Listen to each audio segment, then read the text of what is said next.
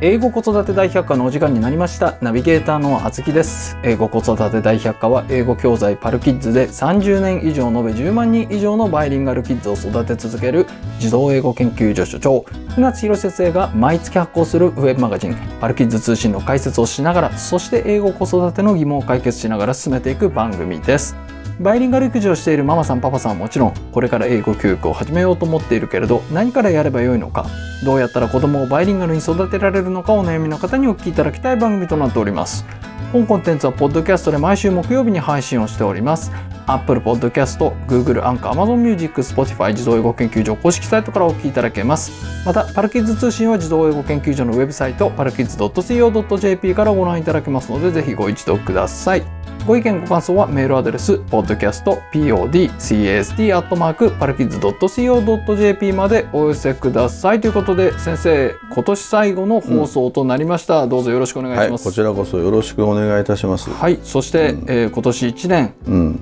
英語子育て大百科をうん、お聞きいただきました皆様厚く御礼を申し上げます Thank you。来年もぜひね引き続き我々発信していきますの でよろしく。お聞きいただければと思いますが、うん、ば、ばっと。今年最後の放送ということでうん、お知らせ をあ、推しがあるんだ ね。おしをさせてくださいということでこれ本当にねうん一人でも多くの皆さんにうん、伝わってないとうん。後で皆さんがねええ残念なことになっちゃうので繰り返しこうやってお伝えしてるんですけれども今月のね、うん頭の方からずっとお伝えしているう「ん英検オンラインレッスン」のバージョンアップについてということなんですけれども、うんこちらが来年の1月16日まで現在の価格で販売をさせていただきまもすうあ。と二週間ちょいだよ。そうですねうん、で1月の17日からはうんバージョンアップしたうん AI が使われているライティング対策、そうね。こちらを取り組みの中に入れさせていただきまして皆さんお取り組みができるということになります。ライティング対策が倍になるからさ。結構大変だったんだよね。そうですね。特にほら、あの、何、えっと、サマリーお増えるじゃん。そうでそす。う、で、あの部分がね、こう、どういう風に学習させるかなっていうのでさ。うん、がそのなんだ作作文の方はさもうモデルの文があるからそうですいいんだね。けどサマリーどうすどうすっかなっていうことがまあちょっと まあいろいろ工夫して、まあ、解決して、うん、なかなかうまくそうですねいく感じだね。で今ねそれこそプリントとかも AI のライティング対策うにん対したねうん、プリントももちろんご用意させていただいてるんですこけれどなんでか知ってる 知ってるに決まってんじゃん。だって俺が作ってんだもんっいてやそことうだそようそうね。そう僕が作ってるんですけれども、やっぱりこれ面白みもないといけないじゃないですか。そうだね。なのでうん、面白みつけてます。おおそうなの、はい、うんどういうことかっていうと、うんサマリーって2級以上の問題から出るんですよ、うん、そうすると小学生だと知らないような概念が出てくるんですよね、そうね。まあ、例えば SDGs だとか、まあ、グローバルウォーミングは知ってるかもしれないですけども、うんそういったこととかメンタルヘルスとか、はいはいはいはい。まあ、そういったものがね出てくるんですよ、うん、なのでここでそういった概念を勉強していただこうとほう。いうことで、うんキーワードとなっている言葉、うんまあ、例えば SDGs の回であれば、うんうん SDGs っていうものを小学生でも分かるような形でうんなるべく説明をしているとへ、えそんなことがあるんいだうすごいね、あの下の方に「Tips」って書いてあるんで、うんうんうんそこ、にうんそれこそ105ぐらいでうんちょっとした見出しみたいな形でうん、書いてるのヒンでトが書いてあるのねヒントが書いてあります、うんうんうんなので、まあ、そこ見ていただくと「へえうん SDGs ってこういうことなんだ」とか、うんあの「メンタルヘルスってこういうことなんだ」っていうのが分かるので、うんそうするとね、そこ知ってると知ってないのとでは、うん実際本番にね、メンタルヘルスが出てきた時うに、ん文章全体の理解度って全然違うんでね。うんはいい。やーあずきさん今すごいこと言ったねどういうことですか理解度って言ったじゃん、理解度って言いました。うんまあオープン AI っていうかさその言語モデルってあるじゃんあります。言語モデルってさ言語を一切理解してないんだよね全然理解してないです。全く理解してないよね 理解しもてうないで本す当によ。だから正規確率とまあ、えーまあワードファミリアリティとかさ、うんそういったのでやってるのよフリクエンシーとかさでそういうのでやってて、えっとそれっぽい答えが出てくるじゃん、出てきますね。うん、それで人間騙されちゃうんだよ、はい。うん、だけどまあ高カランスみたいなこの狂気表現みたいなことになってきてさでそうするとこの後にこう来るってもう確率で大体決まってるからはいで人間のスピーチ自体がもうほぼ確率論なんだよね。あうんあっていうふうになった時にさはい本当にこうやってなううなずいてる人たちが相手の言ってることを理解してんのかっていうと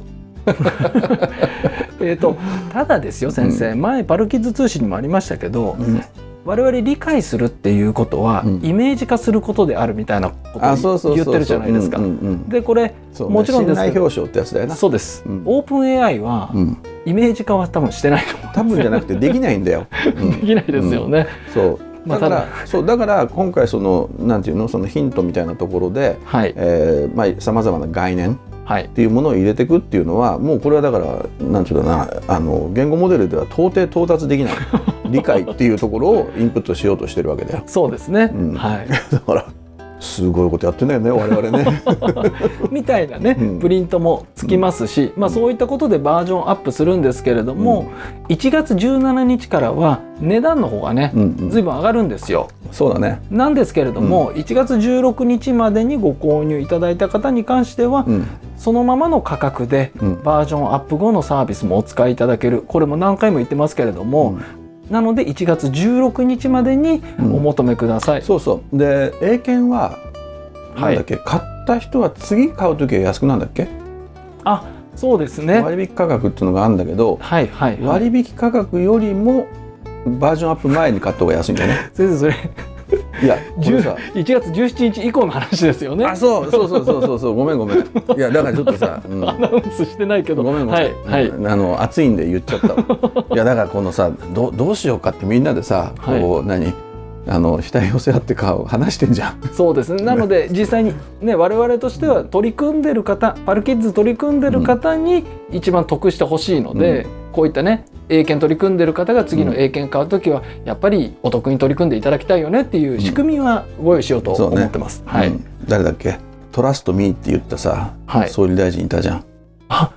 いましたうねん。あのはい人はトラストしちゃダメだけど、我々はトラストしてい いからね。比較対象が比較対象がすごいですけど、うんはい。はいはい。まあ、ということで、英検オンラインですね1月16日までです、うんなのでお正月年末年始忙しいと思いますけれども、うん隙を見てねご注文お手続きいただければと思いますあと、うんまとめて購入を考えてらっしゃる方、うんこちらに関しては、まあ、期限のね縛りっていうものがどうしてもあるので期限をご心配される方いらっしゃるんですけれども12月の7日から1月16日までに英検オンラインレッスンご購入いただいた方に関しては、うん将来ね会員期限が切れてしまったとしても、うんレッスンの貸し手続きできるように一日復活させますっていうすっごい内輪の話だよねこれねそうそうそう、うんだこだとだからパルキッズやってない人 はさログインしたことない人は全然わけがあわそうんかなだいそうだそうだ なのでじゃあ簡単に言います、うん簡単に言いますまとめて買っても大丈夫、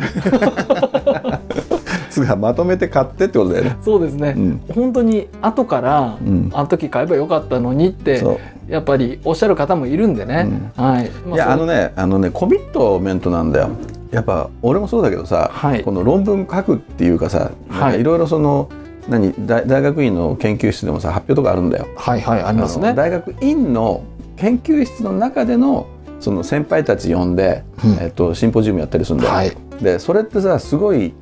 まあ面倒くさいなと思うんだけどもはいそれないとやらないのよ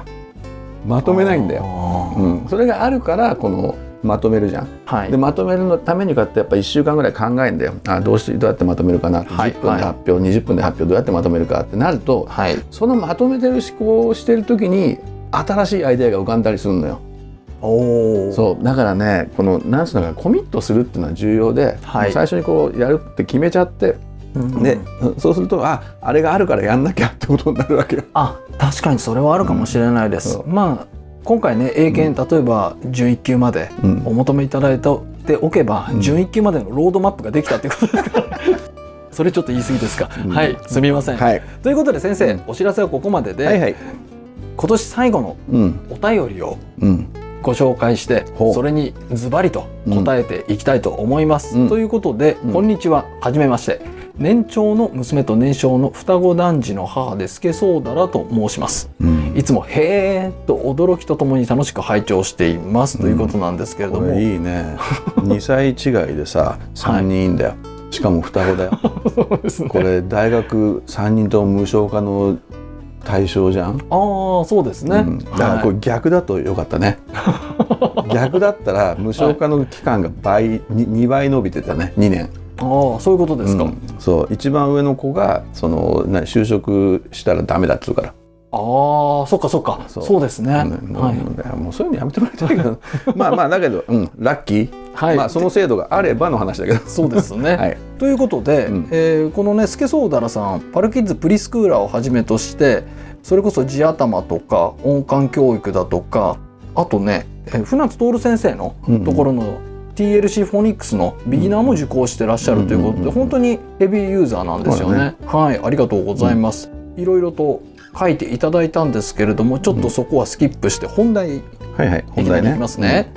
先日長女の小学校入学に伴う身体検査がありました、うんその中で耳の検査がありうん娘の番になりイヤホンを耳にかけ先生から音が流れたら手を挙げてねと言われスタートした検査なのですがうんいつまでたってもうん娘が手を挙げず、うん先生もハテナハテナとなってる様子で、うんじゃあこれは聞こえると先生が言うと、ん娘さんが「うん」うん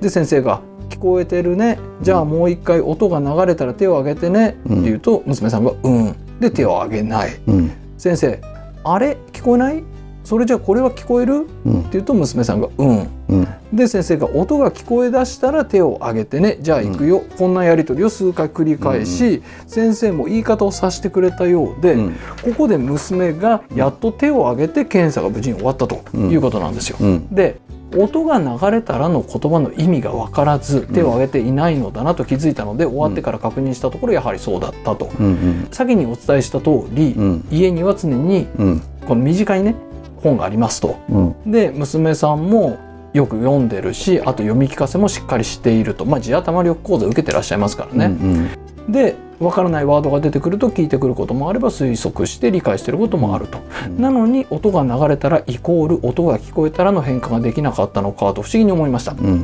状況的に判断するものは音だけだから流れると聞こえるは同じと思えなかったと思うと、うん娘の頭の中で音はどうやって流れてくるものなのかなと思いましたうんちなみにこの問いを娘にまだしておりませんうんそこでこちらに質問質問してみたくなりましたなるほどねこの娘の状況はただただ状況判断が乏しいだけなのか、うんもしそうであるなら今後どういったことを意識して接するべきかうんはたまたほっといてもいいのか、うん娘の頭の中のはどの成長段階にいるのでしょうかお忙しいと思いますがご返答いただけたら嬉しい限りですということでうんなんか面白いご質問意味論ですかこれ先生えっとねお嬢さん言語学者になった方がいい先生言語学者にリクルートしますよねあのね、ちなみにね今でこそ言語学っていうのはあまりメジャーな学問じゃないんだよ今でこそ今でこそ。はいうん、でどっちかというとその AI のその言語モデルとかに押されてるそうです理ね論言語はね。はいはいだけども AI はあくまでも確率なんではいでそうするとその人間がいいかにして言語を生み出してるのかっていうところには到達できないんだよ。うんもしくは人間がいかにして言語を知覚するのかまあ俺が今やってるのはどのように知覚するのかっていうことをやってるわけだけどねはいだけどそこにはね AI は到達できないの。確かにどうやって獲得するかもわかんないですもんねそう、んでそうするとやっぱね人人間とか自然界の中のねまあ解明されてないことだらけなんだけどはいほ本当に世の中か、分かんないことだらけなんで飛行機がなんで飛ぶのかもすら分かってないんだからさはいでそういう中でやっぱお嬢さんたちが大人になるからあと15年まあ10そうだねぐらい経つ頃には多分いろんなことが分かってきてるはずおおー、でその中で、えっとまあ、言語モデルを中心としてその言語モデルだと限界があるんだよ。うんその AI にこう取って代わられる仕事とかあったじゃん、ありましたね、はい、うんあったけど、まあ、かなり取って代わられてるんだけども、うんあれちょっとねモリモリだったね、そうですね、うんこれ俺もパルツに書いてるから見返してもらえばいいと思うけどそうですね多分ね2015年あたりに書いてるから、ううんんであの、ま、マーティン・スクールだっけあそあうだなんねかイギリスのそうそうそうでしたよねうんオックスフォードオックスフォードかなんかでしたよねマーティンスクールでやったやつで,、で確かにねなもうすでに亡くなってるあれからまだ8年8年経ってるからなくなってる業種とかもあるけれども結局 AI で置き換えられないものっていうのがあるんだよ。あそれはありますよなんだと思うえっ、と AI で置き換えられなさっいきもからの散々言ってるよね。えっ、となんかクリエイティブなことですかいや違う言語だよだから AI は理解できないから、ああまあでも先生それで言ったら、うんチャット GPT 君いるじゃないですか、うん、彼は、まあ、チャットでやるんですけれども、うんそそのうち音声がでできるようになるんですよね多でき分るできるできるそうするともなうんか今できるよできできますよね、うんそしたら、うん普通に会話をしているようなうん感じになるんじゃないんですか、そそしたら言語は全然いけるんじゃないんですか ういやでもあの要するに理解ができてないから、はしてないですよ、うん、それも本当にチャット君の後ろにいるソース次第ですもん、ででそうであとは教育データ、そうですよなねんだよそねのデータ次第ですよねそうでんつまりです、それって AI の学習っていうのは人間が今まで話した言語情報っていうのを総合して確率で見ておそらくこれが一番まあそれっぽいだろうとですいうことで出してるわけよそうですよそれが合ってるかどうかなんて分かんないじゃん、わかんないですうん、はい人によっても違うだろうしだから俺もなんか研究というか論文とかでは全然使えないねただその論文を作るにあたってもしくははい新しいその概念を研究し始めて取り入れるにあたって、うんそのジジャンルの概要はいっていうものを知るためにでもねそれでもやっぱダメだなやっぱ専門的なことはダメだねやっぱ一般的なことじゃないとダメ、でそうするとその AI なんかっていうのは限界っていうのがもう、えー10年後にはもう見えてるんで,、はいうん、でそうするとやっぱ人間の脳の中で何が起きてるのかっていうその言語学的なニーズは高まると思う。であそれにおいてねお嬢さんすごいいいよこれあそうですかあのね、うん厳密これは多分はいマミーがねうんスケソーダラさんが厳密な思考の持ち主なんでもしくはパピーが、あうん、だーからこれはね本当に偉い、うんちょっと待ってください音が流れたらっていうのがうん音が流れたらっていうのを厳密に理解しようとしてるってことですかだから普通の子はねこはうやってあの音が流れたら右手を上げてねっていうのに対していはい音そうはい手しか聞いてない。ああなるほどなるほどうんはいはいはいはい、音鳴った手だっけ右だっけ左だっけみたいなはい、なのようん、このお嬢さん流れる音が流れるとは何ぞやとはい音は流れるものなのかいや確かに音は流れるんだけれどもそれはえっとは波紋が広がるように物理的に広がっていくがそれは時間の流れの中で流れているのであってもしくはは空間の中で流れているのどっちなんだろうって考えるとおえっと音が流れて聞こえなくなって見えなくなっちゃったら手を挙げてねっていう解釈してるかもしれないあだけどこれピーピーピーとかプーとかなるんだよそういうやつですねそうそうはい聴覚検査ですかピーピーとかなるわけでしょ、うんそれでそうするとこう聞こえなくなったら手を挙げてってこれどこが聞こえなくなるポイントだろうかって考えてるのかもしれないおもしくは流れるっていうのがどどういう意味なのかだってさ、すごい流れるってさあの辞書引いてみたらわかるけどはいその一義的な意味じゃないよねその音が流れるっていうのははそのなんだろうな流れるっていうのは普通なんか物が水面かなんかをこうどんぶらこどんぶらこと大きなそうですね桃が流れてくるわけだよ。音が流れるっていうのはこれはすごいメタフォリックな表現だよね。いうんでそのメタフォリックな表現を小学生に求めるっていうか小学生じゃないよね入学前前診断で求めてるっていうかそれを言ってしまってるこの大人たちが自分たちのその御用論っていうかさうんその語語の使い方が厳密であるのかどうかっていうのを本当はこの先生方が反省しなきゃいけないんだよ。うん確かにそそうですねうでしょうんそれをねこのお嬢さんこの他の子たちがさ音っていうので「ピうえって」ってあげてる その反射的にやってるのではなくてじゃあ音が流れるそうなのでうんヘッドホンでよしじゃあ集中して音が流れる様を聞いてみようと 思ってらっしゃるわけよ。確かにちゃんと聞いてるってことですよもうねね言語学者 だよ。いや先生ねうん僕このスケソーダラさんえのもう何おしまいいやこの話好きだったいのに。や僕も言いたいんですよあはいはい言って。スケソーダラさんのうん娘さんうんうのん側なんですけども僕も音が流れたらってう僕んこのお便り読んだ時うにん音が流れたらっていうのがうんちょっとちょっと違和感があったんですよね。ほうほうほで流れるって僕音楽みたいなイメージなんですよ。う。うんうんうん要はなんかこう音楽的なものがだったら流れるっていううん。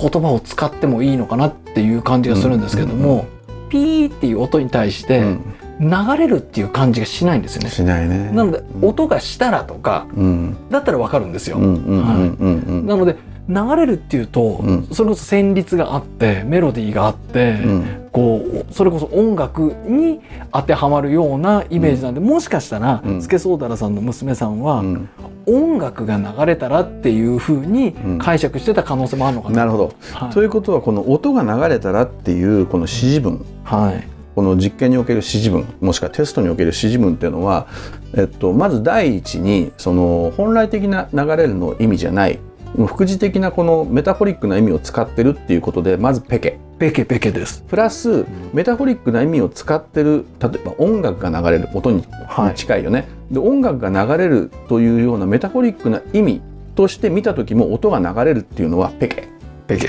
はい。二重にペケ二重にペケ。これは言うべき だよ。でてててうんそうですね。そうだからねお嬢さんすごい正常どころか頭いいですよね。うんなんかねこの音うがちのチビなんかこうやって入ってていや手挙げたらピッピッピッピッってもういもう流れてするからピッあれ右どっちだっけみたいな感じなのでスケソーダラ さん安心していただきたいんですけども、うんこういう子いるんですよね。ちょっと待ってなんでだから俺偉いっつってんじゃんすごい頭いいっつってんじゃんでなんでさらに安心させる いやいや別に安 の心言語学者になならなくて済むってことで安心してるなんでそういうこと言うんですかあのねうんやっぱこういう子って僕も何人も見たことがあります、うんはい、この正確に大人が伝えないとうん理解してくれない子っているんですよね、うんいるいるはうんい、で別に決してその子たちが理解してないわけではなくって、うんむしろ他の子よりも一生懸命理解しようとしてくれてるんですよね。いやいやだからそうなんだよ、だからさっき言ったように、うんその本来的な意味があるでしょ歴史婚の中の流れるっていう項目のはい中はいに本来的ななんかものがこの流れるとはい、物理的主に水源とかを流れるっていう本来的な意味から外れてメタフォリックな意味になってるとでメタフォリックな意味で音とか音楽が流れることがあるんだけれどもそれにおいてもさっき葉月さんが指摘したようはに、いこの文脈での使い方はまあおかしいってわけだよね。ってことはこれに対して反応できないのは正常なんだよ。はいだ よ。つまりこれに対して反応しちゃってることははいこ子っていうのは全部を理解せずにそのこの文を理解してないんじゃないああ、そうだから音流れるピ手右手上げるみたいな、うんでそそこだけに反応してる可能性があるそうですだよかね。ら、本当にねこのお嬢さん尊敬するほど頭いい、うんうんうんううん、ん、なんかスケソーダラさんのお子さんがうん本をどういうふうに読んでるのかみたいなのをうん一回聞いてみたいですけどね。そうだね、うん、すごくなんかこう正確に理解しようとして、うん、もしかしたら読んでらっしゃったりするのかなと。いやだけどこれなんかあるけどさはい。すでに本が床に散乱してるってこれは良くないでいいじゃないですか。これはねちょっとねあの、まあ、広い家だったら構わないけどおおっちもさ本が置いてあったりしてさこうやって夜中起きてこうやってちょっとあ思いついてさちょっとパソコンのとこまで行くのにさこの本本を乗り越えたりしてる間に、まあ、小指ぶつけたりとかするわけよ。はい。やめていやでも先生何でしたっけ？ポッドキャストですっけ？地頭旅講座ですっけ？いいえなんか多少散らかってたっていいじゃんみたいな。全然構わないんですよそれは全然いいのあいいですかいいんだけど、はい通り道はやめてあと あのしかも俺の通り道危ない。そうだあ危なのいねですね老人なんだ から転んだらどんな目に遭うかってことでしょまあそうです。 そうだからまあまあだけど床に本が散乱してるのも構わないこれはもうモンテッソーリ的にも全然いいのよ、はい。うん、もうもう好きなた だやっぱりちょっと通り道に置いとくのはやめてねそうですね。うんはい。いや特にほらあのレゴとかあいややめてあー怖い。そう怖い。レゴは怖い。そうだからその通り道だけはやめてっていうことでそれ以外は OK よ、そうですんね。そうということで、うん先生、うんはい、今年一年う終んわりましたけれども、うんうんうん、先生一年いかがでしたか。えっとねえー、なんかあっという間だった ね、うん、あっという間でしたか。それでなんだろう今年1年はね俺はね成長してないっていうことに気づいたなんですかその厳しめな発言は。あのねそのまた転んで骨やったじゃ んししかも最後の最後で,、はいはいであれでさそのなんだろう成長しなくていいから退化しないように今後心がけるように決めた、おうんおこれ以上だダメにならないように、ああはいそれがあのえっとまだこの来年へ向け てのトランヌタヌキっていうかもう来ちゃってるかもしれないけどねリスナーの聞くタイミングによっては。うん僕は老化に関してはうん老化ってあの年を取る老化ですね、うんうん老化に関しては僕はもうずいぶん前からそのマインドですあそうなんだ。若返ることはないとただ、ないねその老化のあずきさんねななんですかなんでもすうかねちょっとごめん話遮ってなんですか若返っちゃうって若返るいやだでっすよていっつもさここだって10年間俺さ181920212222232425ぐらいの人たちと同じ側にいるんだよ、はいそうですね教授側じゃなくてそうですねだけど飲んだりして教授たちと飲んでるといつの間にかさこうやって先生って呼ばれちゃう時も それも社長から先生になっちゃってさああそういやだからそうするそうとですねやっぱしね若いって思っちゃうんだよ 思います勘違いするんだよこれあのラテン語のなんか格言にもあったよねろ老人は若者との後をついてってるうちに自分を若いと思ってしまうっていうさ、ああ僕なんかまさにそうかもしれないです、いやだからほらそれで話戻すと何葉月さん何だったの若若いと思わないようにしてんでしょ、いやその、うん物理的にうんその例えば肌がうん、若返ったりすることはあないそれわはけなでいね、うんなので、うんできるだけ今がうん人生でうんベストな状態だと、そうはいそ れね俺いつもずっと思ってるあ本当ですそかうでねこれ何かあるじゃない、はいたまにアドバイス受けるんだよあのこれやろうと思うんですけどはいだから今やんなはいなんでかって言ったら今が人生の中であなたが一番若い時だから そうですそうだから今やんなかったら本当ね5年後とか大変だよですよねこれお俺が言ってんだから本 当だよ5年後大変だからねみんなはい10年後大変だよあずきさんはい気をつけますなのごめでんごめんおととにかく「What are you waiting for?」なんですよそはい、う、うんっ、ていうマインドで僕は行きたいと思いますいや素敵だわそれでいきましょ ありがとうございます、じゃあ先生良いお年をういや本当良いお年をっていうかみんまあひょっとするとこれきお聞きの方によってはおめでとうございますかあおめでとうございます えっとじゃあ皆さん、えー良いお年をまあなハッピーホリデーズでいいねハッピーホリデーズということで、ありがとうございました、はいありがとうございます英語子育て大百科はポッドキャストで毎週木曜日に配信をしております Apple Podcast、Google、a n c h o r Amazon Music、Spotify 自動英語研究所公式サイトからお聞きいただけますぜひサブスク登録をして毎回お聞きいただけますと幸いですまたパルキッズ通信は自動英語研究所のウェブサイトパルキッズ .co.jp からご覧いただけますのでぜひご一読ください船津先生の著書子供の英語超効率勉強法換気出版から出版されておりますこちらも英語子育ての参考になりますのでぜひご一読くださいご意見ご感想はメールアドレス podcastpodcast.co.jp までお寄せくださいではまた来年ありがとうございましたはいどうも